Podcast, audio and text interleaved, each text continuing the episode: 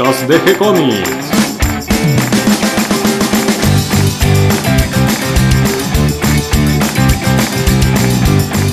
Muy bienvenidos a un nuevo episodio de G-Comics, el podcast donde hablamos de todas las técnicas necesarias para realizar un cómic, cómo dibujar un manga y todo el conocimiento requerido para dibujar esa historieta que tenemos dando vuelta en la cabeza.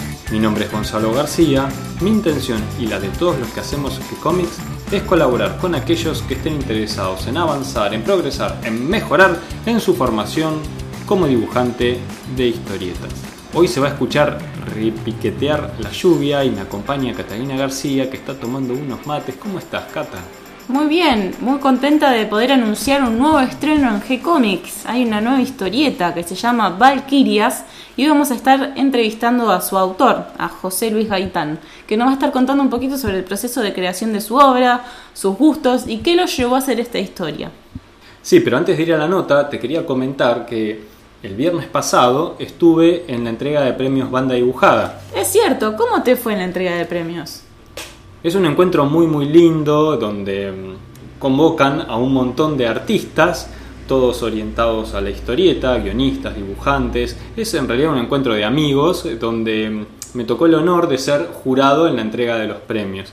Esto fue compartido, el, título de jurado, con Juan José Di Milta y con Marcela Carranza.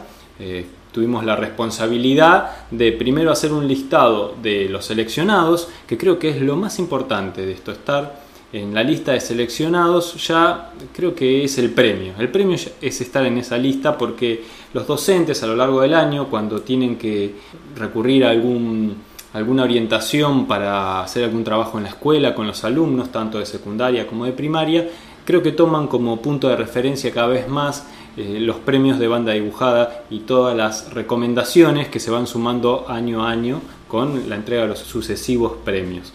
Eh, en este caso, como siempre, estaba César Dacol eh, y Grisel Pires Dos Barros, que coordinan un poco el trabajo que hacemos nosotros como jurado, que para mí fue toda una experiencia. Nunca había tenido la oportunidad de ser jurado en ningún concurso hasta ahora, así que este para mí es como muy importante. Fue lindo conversar y ponernos de acuerdo sobre cómo armar los listados, cómo organizar las categorías. Hay un trabajo muy importante y grande por detrás de ser jurado, eh, además de leer muchos títulos, por suerte eran más de 100 títulos los editados en el año 2018, porque en los premios banda dibujada eh, no se premia al autor, sino a la obra publicada del año anterior. O sea que en el 2019 premiábamos las historietas publicadas aquí en Argentina en el año 2018. Yo creo que si bien fue un gran trabajo de estar leyendo todas esas historias, es muy lindo saber que en el 2018 hubo más de 100 obras publicadas que la gente puede leer de historieta nacional, o bueno, extranjera también. Sí, e igual también había un clima un poco de, mm, preocupación, tal vez esa sería la, la palabra exacta, eh, por parte de todos los profesionales con respecto al futuro laboral como dibujante de historietas en la Argentina. Porque se han ido cerrando muchas editoriales, sobre todo las más grandes, eh, revistas infantiles en este momento luego del cierre de Antiojito y actualmente casi cerrada Villiquen, porque de hecho está prácticamente cerrada, no está produciendo material nuevo y tiene una salida irregular. Eh, solo queda la revista Genios, que en buena parte también está republicando, y tengamos en cuenta que mucho del material que encontramos luego editado en forma de libro y que, por ejemplo, se premiaron en, estos, hmm. en estos concursos, son la recopilación de esas eh, historietas seriadas que van publicando en las revistas infantiles. O sea que es como para preocuparse y buscar a ver qué soluciones podemos encontrar a futuro. Creo que todo tiene una vuelta de tuerca, eh, por supuesto que la economía siempre ayuda, pero también tenemos que usar nuestro ingenio y las herramientas nuevas que nos ofrece la tecnología. No quiero decir que eso sea la solución que suplanta la forma anterior de la publicación tradicional, creo que para nada, que se complementan, pero creo que trabajo como este, el de banda dibujada, de reunirse, de juntar fuerzas, entre los creadores eh, es la, la, mm, la, orientación, el camino que tenemos que seguir para en el futuro potenciar todo nuestro trabajo. Además era un lindo encuentro entre colegas. Estaba Luciano Saracino presentando junto con Fernando León González Jr., le decían Junior nomás, y que un cordobés muy simpático, yo no lo conocía.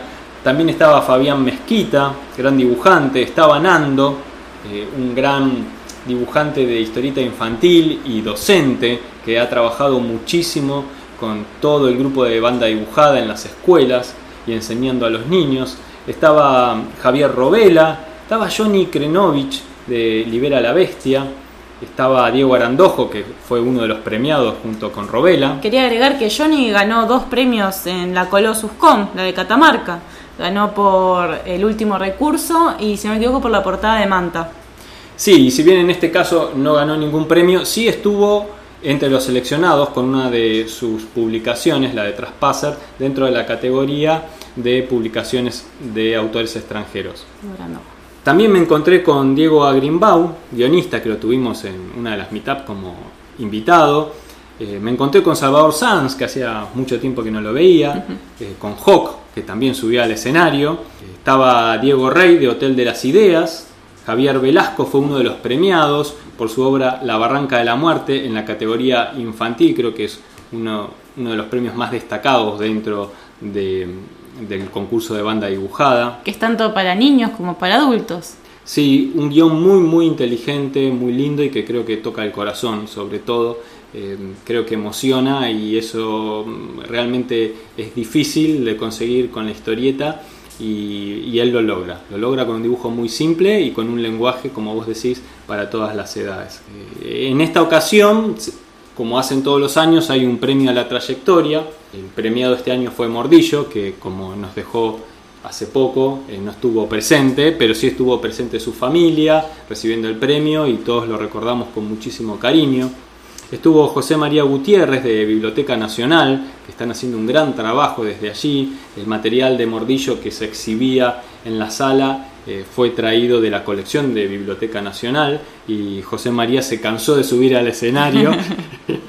este, creo que se cambiaba la camisa cada vez para, no, no, aburrir, porque subió varias veces, sí, porque el trabajo que están haciendo desde Biblioteca Nacional recuperando la historia de la historieta es un trabajo muy, muy eh, cuidadoso, detallado, de investigación y con unas publicaciones muy lindas, así que vale la pena, además de las exposiciones que van haciendo y que vale la pena visitar. Finalmente también estuvo Santiago Can y tuvo... De Maten al Mensajero. Sí, y Kika Alcatena, que fue premiado por el público, por Doctor Paradox, que mm, que bueno, al entrar, antes de, que inicie se inicie la ceremonia, cada uno puede votar eh, de todo el listado de seleccionados a ver cuál es el preferido. Y de esa votación sale el preferido del público, y en este caso lo ganó Quique Alcatena, que como me tocó el honor de, darle el premio, y, como le dije, realmente qué premio más grande que el que de darte el premio.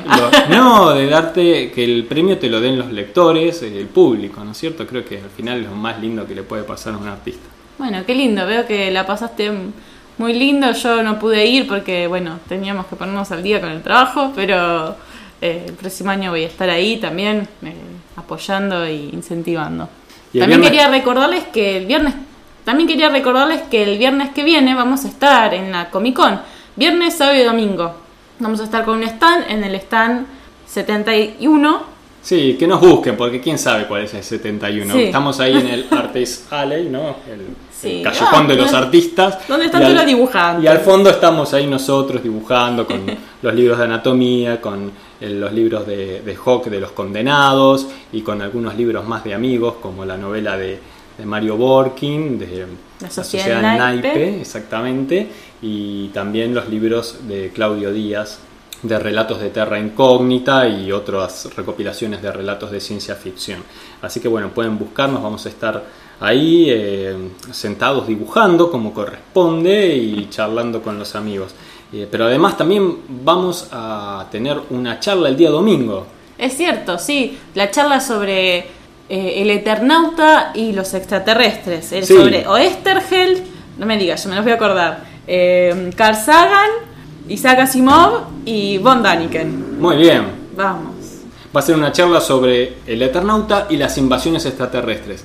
¿Es posible científicamente una invasión extraterrestre. Bueno, vamos a ver qué dicen textos científicos, textos de la literatura y por supuesto la visión de la historieta. Es una charla muy divertida con la excusa de jugar un poco con el pensamiento y con este, las obras de grandes artistas. ¿no? Esperemos que se diviertan y que además se vayan con muchas ideas para seguir creando. Seguro que alguna idea para guion de ahí sale. Así que, bueno, eh, los que estén interesados, los que les diviertan estos temas, los que les guste eh, el tema de la especulación científica y las invasiones extraterrestres, bueno, están todos invitados. Nos esperamos.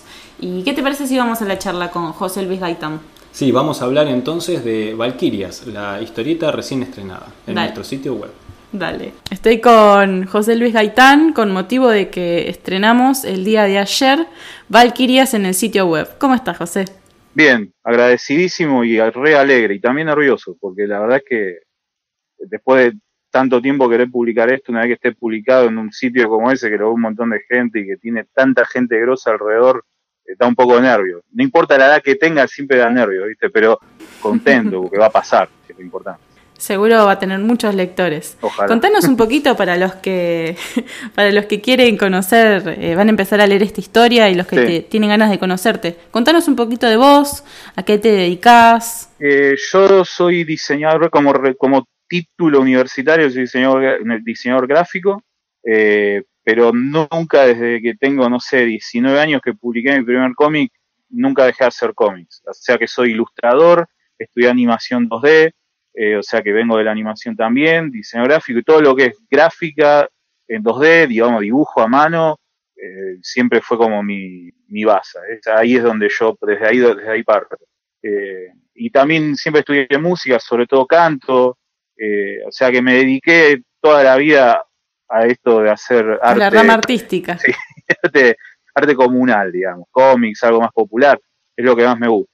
Y este y después como, como hobby soy gamer, de hecho trabajo hoy haciendo videojuegos, pero soy gamer, me, siento como que es como una bandera para mí. Soy un nerdo como cualquier otro, un nerdo grandote de 40 años, pero Así que en realidad, eh, en el fondo, soy el mismo comiquero que era cuando empecé haciendo cómic, pero grande y con otras responsabilidades de grande. Para mí es súper importante pensar en que cuando pienso en ese pibe de, de 19, 18 años que leyó eh, la Liga de la Justicia número, creo que era la 19, la que se editaba acá Editorial Perfil, la 29, perdón, que eh, editaba Editorial Perfil con la doctora Fate en la tapa, que yo me enamoré del cómic de repente, siempre leí cómics, pero no, nunca había pensado en hacer cómic. Cuando vi eso dije, che, pero esto no es como yo pensaba que era, era algo diferente, ¿no? Estábamos hablando de guion de Kate Giffen y dibujos de Adam Hughes, o sea, era, había cambiado el cómic ¿no? Ya había pasado Watchmen, había pasado un montón de cosas. Y, recordarme en esa época y tener el mismo entusiasmo ahora, después de haber pasado un montón de cosas malas, buenas también, pero también malas, etapas sin laburo, eh, un montón de cosas que son horribles, igual seguir haciéndolo y seguir teniendo ese nerviosismo que yo te decía al principio por editar un cómic como Valkyria, eh, pienso que algo bien se hizo, que no fueron 20 años tirados a la basura, ¿me entendés? Porque sigo con la misma intensidad, con las mismas ganas y con todo el tiempo con ideas, que nunca, yo nunca tuve una página en blanco, yo no sé lo que es tener ese miedo a la página en blanco, pero es también por todo lo que consumo, yo trabajo, por ejemplo, en mi casa, y tengo paso el noticiero al Cartoon Network, ¿viste? Voy con las dos cosas, la parte de adulto y la parte de niño, voy de un lado a otro. Cuando veo ya noticias que digo esto ya no lo puedo soportar porque es algo terrible, me cambio un cacho a Cartoon Network. Y las dos cosas conviven y es lo que a mí me interesa de, este, de este trabajo sobre todo, que no, no perdés la juventud, no porque crea que la vejez está mal, ni nada, sino porque creo que hay, hay algo en la juventud que deberíamos mantenerlo toda la vida, que es estar entusiasmado. Y veo a veces amigos míos, qué sé yo, que tienen mi edad y como que están repinchados porque, bueno, nada, la vida le fue por otro lado. Y yo me da cosa a veces decir, no, yo la verdad que no perdí el entusiasmo. Tengo que seguir haciendo cosas, me, me gusta crear cosas nuevas, ya sea música, sea cómics, un videojuego, lo que sea. Eh, algo que me llamó la atención a mí la primera vez que leí Valkyria, ahora que nombraste a Cartoon Network, fue esa estética moderna que tenés así como de dibujo animado en tu estilo. Sí, ¿Fue algo a conciencia o fue algo que, fuiste adquiriendo con los años? Eh, Porque me comentaste también que Valkyrias no es un proyecto nuevo, sino que lo venís trabajando hace un tiempo. Sí, eh, en realidad yo empecé tratando de copiar a los clásicos, ¿viste? Tipo, en mi época, por ejemplo, ya te como te nombré, Adam Hughes, hoy también sigue siendo relevante el tipo, pero en esa época decía cómic, yo empecé por ese lado. Y un día eh, intentaba, intentaba, y viste, claro, llegar a ese nivel de perfección que tienen estos tipos es como muy difícil, ¿no? Sobre todo en esa época no había tanto taller de cómic, de dibujo como hay ahora. Y un día mostrándole mi carpeta, siempre se la mostraba, la suerte que tuve de estar con editores, por ahí con dibujantes, porque trabajaba yo en la revista Comiqueando como cadete, en la vieja revista Comiqueando, y es online, pero antes era en papel. Eh, se lo mostré un día. tengo algunos ejemplares. Claro, bueno, lo conocen todos, yo supongo que, aunque seas chico en algún momento, alguna vez te topaste con Comiqueando. Eh, se lo muestro a Andrés Acorsi, que era el editor de, esa revista, y me dice, loco, ¿por qué no probás el manga? Me parece que tu estilo va por ahí. Y me empecé a enfocar en el manga, en leer mucho manga, me encantó, porque era, nada, este era súper fresco, no sé cómo decirte. Me da la sensación de que era como esos dibujos animados. Es muy dinámico, ¿no? Muy dinámico, y encontré que a mí la dinámica me gusta.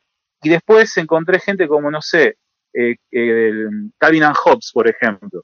Eh, que, la dinámica es, es, todo en ese cómic y me, di cuenta que yo tenía que hacer animación y empecé a estudiar animación. Y cuando se empecé a hacer Valkyria, ya te digo, alrededor del 2009 más o menos que empecé a moverlo, me di cuenta que daba el cómic para eso. Y que como aparte a mí me gustan los cómics de aventuras, de espadas y de dragones y cosas así, que bueno, cuanto más dinámica le puedo dar, mejor. Y haber entrado en animación y haber trabajado en videojuegos, que vos también necesitas que haya una rapidez en, el, en la entrega de trabajo, porque hacer un, no sé, Adam Hughes te cuenta que tarda una semana en hacer una página, yo no puedo tomarme ese tiempo. El dibujo animado me permite elaborar más rápido también. Y siempre estoy tratando de encontrar herramientas que me permitan ser rápido y a la vez de la mejor calidad posible para poder entregar la mayor cantidad posible de, cosas, de, páginas, de cómics o lo que sea. Me encantaría poder hacer cinco cómics a la vez si fuera por mí. Entonces el estilo de dibujo animado fue buscado, porque me parecía que, y más ahora, vos ves cosas ahora como el Teen Titans Go o, el mundo de Gumball, que tiene una simpleza y al mismo tiempo son súper expresivos. No necesitas un trabajo como, no sé, Kevin Maguire, eh, un trabajo súper detallado de la cara para ser expresivo. Por ahí en tres líneas lo haces igual.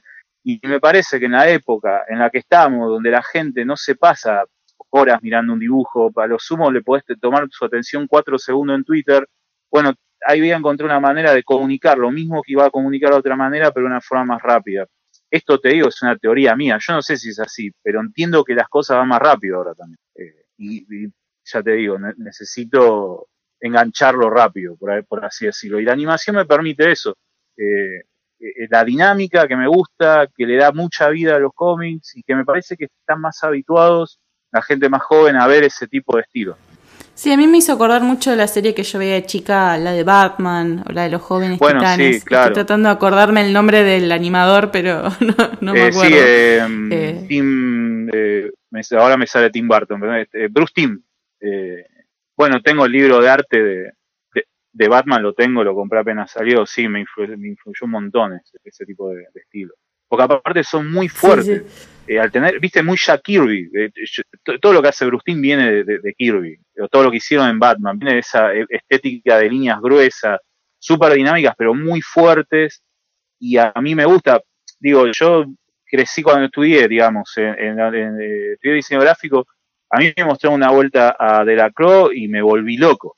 Digo, mirá estas líneas, el poder del cuerpo, cómo el dibujo te va llevando hacia donde él quiere que vos veas, y eso se hace con líneas dinámicas. Entonces el dibujo animado me ayudó también a poder crear, ¿cómo te puedo decir?, los cuadros de una manera en que estéticamente, digamos, cuente algo, cada cuadro, no es solamente algo que tiene el manga, que vos por ahí pasás páginas, páginas, páginas, y en realidad te están contando como una animación. Eh, yo sigo teniendo esa influencia occidental, que cada página para mí tiene que plantarse por sí sola. La dinámica me ayuda a que la página se encierre en sí misma, o la doble página, lo que sea. Es como una ilustración, digamos. Vos armás una, con las líneas dinámicas del cuerpo, vos haces que la persona, vos guiás a la persona a ver lo que, lo que vos querés que vea, o prestarle atención.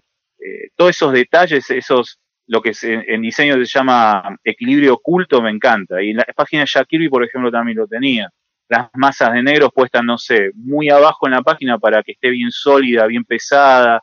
Ese tipo de detalles a mí me encanta, que es lo que yo di clases durante muchos años en el Rojas, posiblemente en marzo vuelva porque me llamaron otra vez. Y claro, los chicos se, se sorprenden cuando vos les contás estas cosas. Es decir, ves esta página, ¿por qué a vos esta página te da la sensación de que, no sé, el personaje está saltando hacia el espacio con una fuerza tremenda? Bueno, porque vos agarrás todos los negros y tiene una forma triangular. ¿Entendés?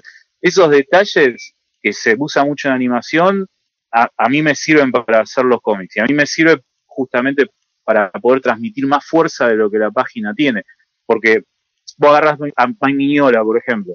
La página de Mike tiene una fuerza tremenda con las masas de negro. Nunca cosa que es con un estilo más de animación, tenés poco eh, espacio para eso, porque lo que más importa es la dinámica. Si vos le incorporás también eso, esa, esos equilibrios ocultos que yo te digo, la página explota por todos lados. Bueno, no creo que lo haya logrado todavía, pero voy camino a eso. Me interesa poder lograr eso en la página.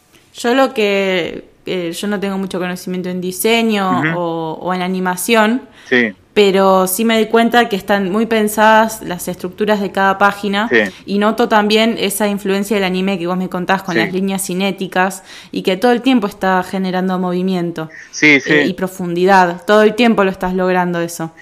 Y te quería preguntar también, eh, vos la historia, sí.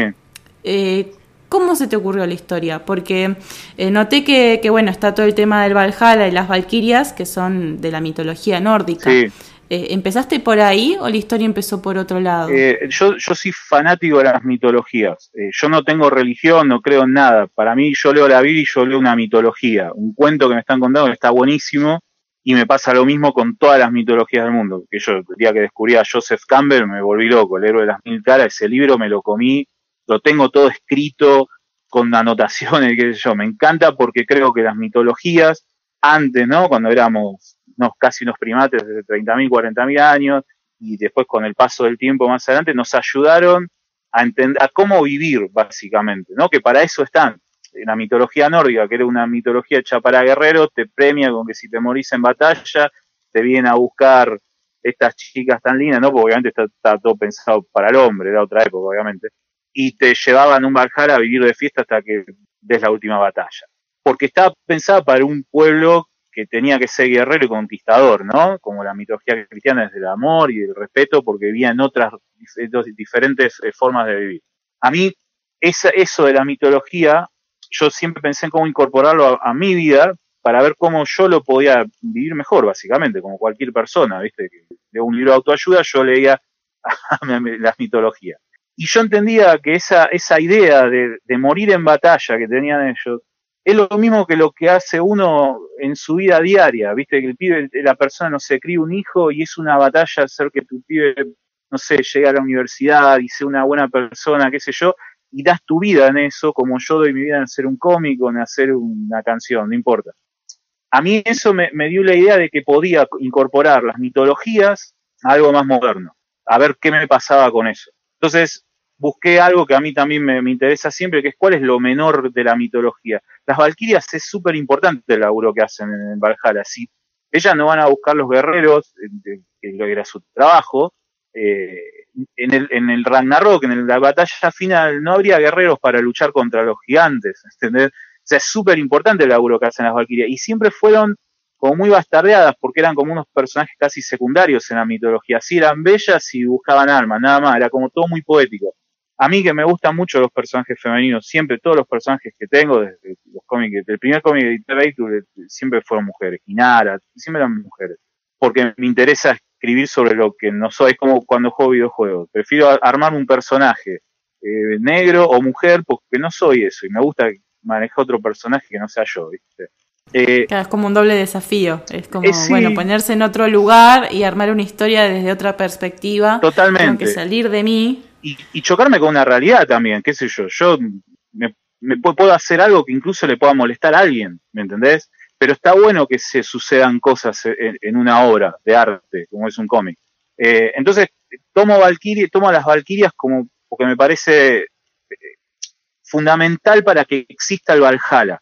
Entonces, la idea de crear un cómic donde te, en realidad haya como una especie de, de idea media, eh, ¿cómo, cómo, ¿cómo, te diría? De izquierda, de pensar, el trabajador es mucho más importante que la empresa, ¿me entendés? Eh, no va con esa idea de que voy a, voy a poner voten al polo obrero, no digo eso, pero digo, las valquirias son un elemento muy chiquito que nadie le da bola, como puede pasar a un tipo que trabaja en una empresa haciendo tornillos, y ese tipo es mucho más importante que toda la empresa así porque es la que lo sostiene. Bueno, la historia de Valkyrias, lo que yo quiero transmitir es cómo las generaciones más jóvenes, en este caso las Valkyrias, que son chiquitas, chiquitas digo de edad, porque deben tener un promedio entre 15 y 20 años, no más que eso, sostienen algo que es tan gigante y hecho por dioses, super guerreros que peleaban contra gigantes, que yo, pero si ellas no existieran, en el final todo eso se cae. Eso es lo que yo noté cuando leyendo las mitologías nórdicas, que tampoco están muy ordenadas, las mitologías nórdicas son un lío porque se transmitían de boca en boca, no había nada escrito. Eh, pero nunca te cuentan nada de, la, de lo que pasa una valquiria por hacer. Me pareció súper interesante y divertido, porque no es solamente una cuestión ideológica lo mío, digo. Me parece súper divertido ver cómo hacían estas mujeres en ir a buscar almas de guerreros, cómo las cómo sabían que el guerrero moría valientemente. Bueno, se suponía que ellas están mirando todo el tiempo el campo de batalla. Y si no, entonces, a medida que fue pasando el tiempo, y veo que el mundo está en crisis, eso no lo podemos, no, podemos negar, ¿no? El mundo está cada vez eh, más oscuro, está cada vez peor culturalmente, ideológicamente, todo. Digo, ¿qué pasa si en el mundo nórdico hubiese pasado lo mismo? Que las valquirias, al no ver guerreros valientes, no puedan hacer su trabajo. ¿Y qué pasa cuando vos viviste para ese trabajo y ahí está por ahí lo personal y ves que tu laburo ya no es relevante? ¿Qué haces para levantar el laburo? ¿Te quedas cruzado de brazos y nada más? ¿O haces como ellas que agarran y dicen, no, los vamos a ir a buscar a donde sea que tengamos que ir a buscarlo, pero vamos a seguir? Me, me pareció muy interesante para contar por todos esos aspectos, desde los chiquitos que sostienen a los grandes, el choque generacional de gente joven que hereda los problemas de la gente grande de otras épocas, ¿Me entendés? Digo, siempre que vamos, van a la guerra va gente joven, nunca va gente vieja. Eh, y esto de qué le pasa a la persona con este, que es súper importante lo que haces vos y no se te reditúa. Y da la casualidad que cayó en esta época también. Eh, ¿Me entendés? No, no, no lo pensé en a ver qué es lo que estaba pasando en la sociedad. Cuando veo ahora, de grande, digamos, qué está pasando, y veo el cómic de Valkyria, digo, che, mira, justo cuadró un montón de cosas que están pasando, ¿viste? pero fue pura casualidad, no soy tan capo. Y tal vez si lo hubiese editado en el 2009 no hubiese tenido esta temporalidad que tiene ahora. Y a mí otra cosa que me llamó la atención es que las Valquirias en particular son tres. Sí. A mí me hacía acordar mucho a las parcas, eh, me, me, hizo acordar la película de Hércules, viste, de Disney, que están las parcas que mantienen con el hilo de la vida. ¿Por qué son tres? ¿Por qué quedaron tan poquitas? ¿Es parte de toda esta historia que fueron renunciando quizás? Sí, hay, una historia atrás, pero en realidad yo hago tres, eh, porque ya, y esto es una obsesión puramente mía, yo donde veo que hay mujeres agrupadas, eh, eh, poderosas, digamos, en, en cualquier mitología, cuento y que yo, siempre son tres. Ponele desde Los Ángeles Charlie hasta, como decir, las parcas pero siempre son tres. Es un número donde aparecen generalmente, después, claro, leyendo a Joseph Campbell, a un montón de gente, mitólogos, digamos, es como un, número que se, la, se, se le aplica al, a lo femenino, digamos, en las mitologías. Yo lo veo hasta en las películas. Vos agarrás, mira, de hecho, por eso digo, es una obsesión mía. Yo todas las películas que veo donde aparecen tres mujeres, saco una foto y me la guardo. Porque justamente aparecen esas tres mujeres en un momento importante del personaje, donde el destino se va a decidir de hecho, en la mitología nórdica. Como en Sucker Punch, mira, me hiciste acordar también. Claro, los Powerpuff Girls, qué sé yo. Y cuando le quieren meter una cuarta, ya no funciona. Eh, la, la, en la mitología eh, nórdica existen las Nornas, que son las, las, las, que tejen el destino de los hombres y de los héroes, que aparecen en Sandman también. En todos lados son tres. Entonces dije, yo quiero mantener esto de las mitologías, esta cosa numerológica que tiene la mitología a veces, que queda tan bonita porque por alguna razón funciona, aunque no se sé por qué exactamente, o son tres o son siete, ¿no? Como las musas y qué sé yo, pero en general son tres. Digo, bueno, quiero mantener. Y ahí incorporé parte de la historia de por qué son tres, ¿no? Que en el transcurso de la historia por, ahí se va a desvelar más, no tampoco es ningún secreto, ya lo, en el primer capítulo hay un, un guiño a eso. Pero son tres básicamente porque lo veo que en las mitologías son tres. Y aparte también hay algo que occidental, es, esto que te, te voy a contar, ¿no? Pero es muy freudiano, la división de tres en los personajes. Es, por eso también muchos eh, guionistas eligen tres personajes como figura. Eh, ahí vos tenés el ello, el yo y el super yo. Vos podés no creer en la, psicología, yo la leo también como un cuento, yo nunca me hice una terapia, nada, me interesa, soy curioso por un montón de cosas. Y me ayuda también a tener una concepción de personajes, bueno, tal es el ello, tal es el yo, tal es el super yo.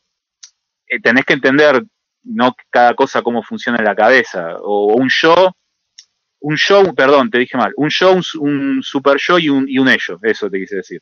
Eh, en donde Sara representaría al yo, que es la, la, nuevita, digamos, la que quiere ir para adelante, que es yo, y tenés un super yo como, como, bueno, ya lo van a conocer los personajes, tampoco quiero adelantar demasiado.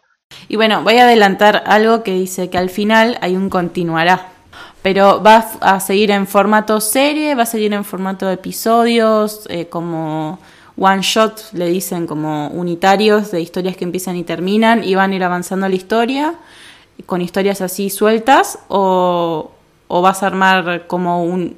Sí, como una historia ongoing. Eh, claro, como que empieza y termina, pero que no se tiene una extensión determinada o vas haciendo unitarios sueltos con historias que tengan que ver con los personajes. Eh, esto es como, como, no sé, Naruto para los más jóvenes o Dragon Ball para los que son de mi edad. O sea, cada capítulo va a cerrar, van a empezar a ir cerrando. De los primeros tres es más que nada presentación de la situación, porque, eh, digamos, necesito tener un, background para poder empezar a contar historias. Y después se van a cerrar eh, en cada capítulo, pero igual detrás y de fondo va contando una historia para llegar a un final de todo esto. Lo que yo en un momento lo había pensado, no sé, 200 páginas, una cosa así, quiero ver si yo puedo lograr, dependiendo de si gusta o no, poder agregarle más historias o achicarlas para cerrarlo en algún momento, porque sea donde tiene que ir. O sea, en algún momento sea donde tiene que ir, donde tiene que terminar. Esta etapa, por lo menos, de Valkyrio. Eh, después de tantos años, imagínate que tengo un montón de cosas de contar y ya lo tengo pensado una trilogía hasta que ellas son grandes incluso. Pero en este principio quisiera poder llegar hasta un punto y ver entre medio de empezar a hacer los capítulos cerraditos. O sea, cada héroe que ellos van a buscar es una historia. Pero a través del héroe que buscan, a través de la historia que cuentan, conocemos un poco más de ellas, de su pasado y de por qué, bueno, son valquirias, etcétera, y todo lo que está pasando atrás de esta guerra a la que se tiene que llegar, que es el Ragnarok, que es la guerra final de, la mitología. Ah, está bien, me gusta, me gusta la idea esto de, ver distintas historias y que vayan llegando a una meta determinada a través de todas esas experiencias que van ganando. Sí, claro, lo que tiene de bueno es, es, que es dinámica la historia, ¿entendés? Si es dinámico el laburo que yo voy a hacer con ella. Porque si veo que por ahí no gusta algo, qué sé yo, por ahí, digo, por ahí nadie, con, nadie me dice nunca nada, no lo sé. Digo, pero llegado el caso que pase, yo siempre me preparo para todo lo que hago como si tú vaya a ser que venga Disney y me compre todo. Yo lo tengo que estar dentro pensado, pero porque me gusta laburar así. Claro, está bien, sí, armas un sostén de la historia muy consistente. Sí, igual siempre te podés encontrar con baches. A mí me gusta mucho una, unos youtubers que se llaman Everything Wrong With, todo lo que está equivocado de ahí. Te agarran cualquier película y te demuestran en 10 minutos todos los errores que tiene, no de que el vaso está acá y ahora apareció acá, eso es una boludez, errores de guion graves, pesados, que voy a decir, ¿cómo no, me di cuenta? Eso es lo que tiene buena serie ongoing también y que no, no está terminada ya, y que yo le voy a entregar algo que ya está terminado, que si pasa algo yo lo puedo arreglar. Entonces ahí está la... Mira, el otro día discutíamos con un amigo, también escribe cómics y qué sé yo, eh, que me preguntaba qué me pasaba con esto, que dice, no, pues los celulares están arruinando la narrativa. Digo, no está arruinando nada. Vos como guionista tenés que adaptarte a los tiempos que corre. Ahora existen celulares y vas a tener que hacer celulares. Que es lo mismo que cuando nació el auto, la gente ah, ahora no vamos a poder contar la historia del camino del héroe porque usa un auto. No, no pasó eso.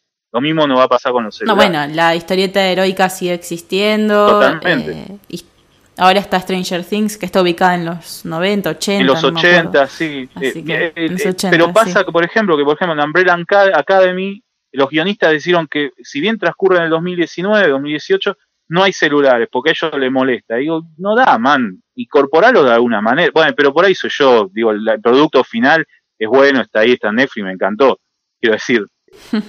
pero no son herramientas que no puedas usar. Bueno, a mí me da la casualidad que Valkyrias vive en un mundo donde el celular por ahora no existe, tal vez lo incorpore, no sé, tal vez día mañana. Y otra cosa que a mí me llamó la atención, hablando de esto de la tecnología, eh, ahí en un momento vos pones, eh, bueno, ahora está empezando a sonar, eh, creo que era Acid Rain. Acid Rain, sí. De Liquid Tension. Sí, hay una aplicación de celular, precisamente se llama Webtoon, que es para leer historietas. Ajá. El formato de, de la historia es en vertical. Sí. Y vos tenés la opción de agregarle música. Uy, qué a la zarpado, historia no la conocía. Cuando la vas leyendo. Ah, ¿no? No. Porque te iba a preguntar si, si vos alguna vez ya habías eh, publicado en otros formatos. Bueno, ya me contaste que el fanzine, el fanzine en papel sí. Sí, sí. Pero te iba a preguntar eso, si por ahí habías publicado en alguna de estas plataformas como Webtoon. Sí, no, eh, no, jamás. Ya que habías hecho lo de la canción de fondo y... si bien la, la- la idea me apareció un montón de veces de publicar en estos foros que son gratuitos, vos podés publicar lo que quieras, yo, bueno, ya te digo, soy por ahí soy de otra época, pero a, a mí me interesa tener una relación con el editor, que el mismo el chabón te diga, che, mira esta página no está buena, eh, o este acá no se entiende tal cosa, me gusta eso. Entonces, nunca edité en una página, digamos, donde yo puedo subir lo que quiero, como esta me decís Webtoon. La idea de ponerle música me encanta, para mí es importante la música todo el tiempo, y ponerle, por ejemplo, yo siempre pensé que ese tema editado sería el opening de Valkyria si fuera un anime. Eh, siendo qué música le pondría, eh, de hecho, no sé, tengo hasta el tono de voz de los personajes. Eh, entiendo, yo no la no conocía esta aplicación que vos me decís, pero está buenísimo que pueda ver eso, porque aparte le da algo un poco más moderno, que el cómic no lo necesita, la verdad que el cómic es un lugar, un formato para hacer historias para que después se apliquen a otras tecnologías como videojuegos o películas. Eh, pero está bueno porque vos podés transmitir algo que por ahí te está pasando en la cabeza y que es muy difícil transmitírselo al que está leyendo. El sonido en el cómic no está salvo que sea onomatopeya. Eh, Claro, No. y ahí es un recurso más para, Totalmente. para utilizar. por ahí un, un, un- ¿cómo te puedo decir? Un, un clasicista, un clásico te diría, no, porque eso no es cómic. Si vos ya le incorporás música, yo, yo te digo la verdad, antes tenía medio un pensamiento así de que no, es hacer trampa, usar una foto para poner un arbolito acá, qué sé yo, y después empecé a cambiar eso. Digo, loco, si se transmite lo que vos tenés que decir, no importa el formato o el cómo. Lo importante es que vos transmitas lo que tengas que transmitir. Y si a una persona se le ocurre que una canción melancólica va a ayudar a transmitir más la escena que dibujó, bienvenido sea. Me parece, me parece genial la aplicación. Se la voy a, la voy a buscar a ver qué, a ver qué encuentro. Está bárbaro. Dale, dale.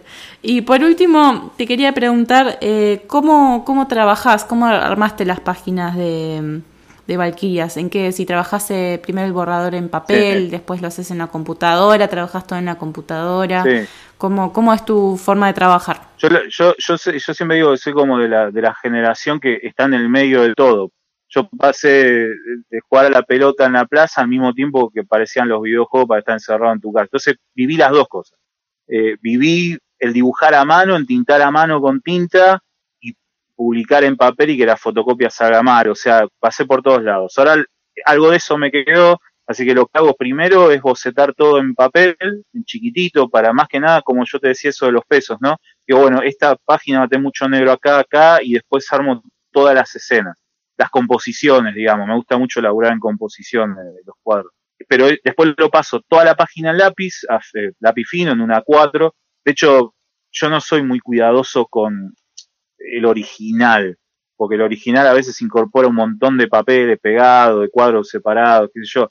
Entonces, hago que mis amigos que laburan en oficina, digo, vos tenés. Claro, vos tenés papeles que atrás no los van a usar y los van a tirar, no lo tires, tráemelo. Entonces vos, un original mío no se podría ser mostrado en un museo, ponerle porque es un desastre. De Atrás se ve que, no sé, lo que cobró González el mes de octubre, ¿me entendés? Es cualquier cosa. Claro. Pero uso mucho papel para dibujar, digamos, eh, la página, armar la página, después escaneo todo, lo armo, la armo la página en lápiz todavía, y después ya uso eh, el Procreate en el iPad para entintar yo me peleaba mucho con las tintas porque o se me corría un poquito, si decía un trazo que no me gustó y ya después corregirlo era un bardo y tenía que usar liquid paper y ya era un enchaste o cualquier cosa. Esto de usar el Procreate me, encanta, estoy fascinado. Y decir que no me puedo ahora traer un iPad Pro con el, el lápiz ese porque no tengo a nadie que viaje, pero tengo unas ganas de traérmelo o una Cintiq para pintar ahí arriba. Eh, pero nunca dejo el papel. Siempre primero sale en papel, todo en papel y lápiz, y goma de borrar, y lápiz rojo, y después lápiz normal, ahí dibujo todo. Y después paso, por ejemplo, hay muchas cosas que vas a ver en el fondo que por ahí eh, utilizan texturas, y esas texturas yo las dibujé, pero me gusta más cómo queda con sacar, una textura de una foto después. Y ahí empiezo a, a hacer collage, porque después del Procreate paso de vuelta al Photoshop, donde me manejo más cómodo porque es lo que más usé, y ahí le pongo todos los grises. ¿Y ahí volvés a seguir en la tablet? O no, no, en, la tablet solamente entinto los bordes, las tintas negras, digamos, las líneas. Ah. Después lo paso todo eso. Las texturas las haces en la computadora. Totalmente. Paso el en PCD al Photoshop y en Photoshop le meto textura, grises, luces. A mí me gusta mucho usar eh, brillos de luces eh, o, como si usaría lentes. No sé, cuando hago un landscape muy grande, uso como un lente, un lente 1200 milímetros y hago que tenga el, ¿cómo es que se llama? El blur adelante y en el fondo, pero no en el medio. Me gusta hacerlo como más cinematográfico, pero eso lo puedo hacer en Photoshop, nada más. Así que si paso del lápiz a la computadora, hago todo el tratamiento. Están buenas, queda, queda bueno el resultado, así como... Sí, me quería que tenga una... que cuando alguien lo, vea también se quede porque le, interesa lo que puede llegar a pasar en la próxima página. Si a ver con qué me va a venir este chabón, ¿me entendés? Es como, nada, siempre hay algo nuevo. Y siempre encuentra una técnica nueva. Hace poco terminé de jugar eh, un juego que lo vemos jugando hace muchos años y salió el último capítulo ahora, que es el de Walking Dead, pero para PlayStation. Eh, y usa una técnica de agarrar fotos, convertirlas como en cómics para ponerlas de fondo y después las dibujan arriba. Y queda recopado, porque tiene una profundidad inmensa que vos para un videojuego siempre necesitas que la profundidad esté muy marcada por eso me gustan tanto los videojuegos. Ahí está todo lo que me gusta, la cinematografía, la actuación, la música, el diseño de sonido, el diseño gráfico, todo está ahí, con un conglomerado de cosas. Sí, sí, es cierto que tienen toma de, como de muchos mundos el videojuego. Y encima vos tenés, tomás decisiones. sí, sí, tal cual. Si vos no te movés, ahí no pasa nada. Eso es una genialidad. Eh, eh, más de una vez se discutió con la gente que hago videojuegos. Digo, la, la posibilidad que tienen los videojuegos de hacerte a vos sentir algo. Mira, por ejemplo, sin más lejos, hay un videojuego que se llama Hellblade, que es una mina de una época en el siglo IV eh, que va a buscar a su amado, que los, los nórdicos lo agarraron, lo mataron y se lo llevaron no sé dónde. Pero la mina está mal de la cabeza, tiene eh, escucha voces, es, es una enfermedad psicológica importante, digamos los tipos se, estuvieron con esa gente que, que tiene esa enfermedad, bueno, no se llama enfermedad, en realidad se llama de otra manera, ese, esa problemática, por decir así, enfermedad es otra cosa.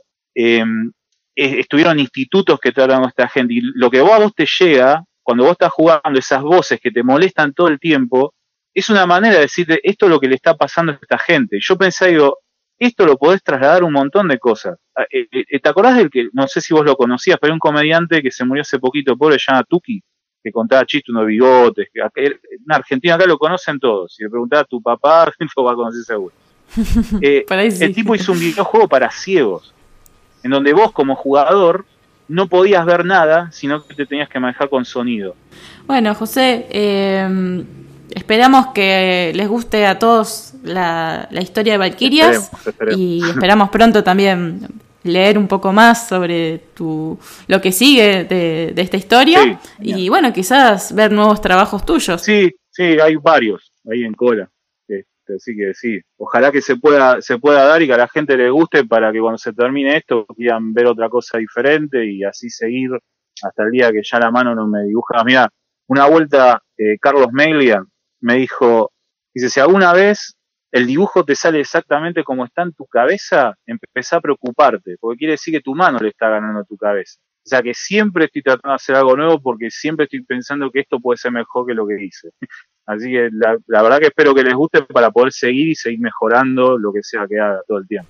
Sí, además después vamos a dejar en el, en el texto tus redes sociales para que los que estén interesados en ver otros trabajos tuyos que decís de la música, del dibujo, de la animación, de videojuego, todo lo que sea, pueden acceder y, conocerte un poco más también. Sí, seguro. Así que bueno, muchas gracias por este ratito y bueno, nos vemos pronto. Dale, a ustedes, muchas gracias y por, publicitar a Valkyria, que es, lo que más importa por ahí.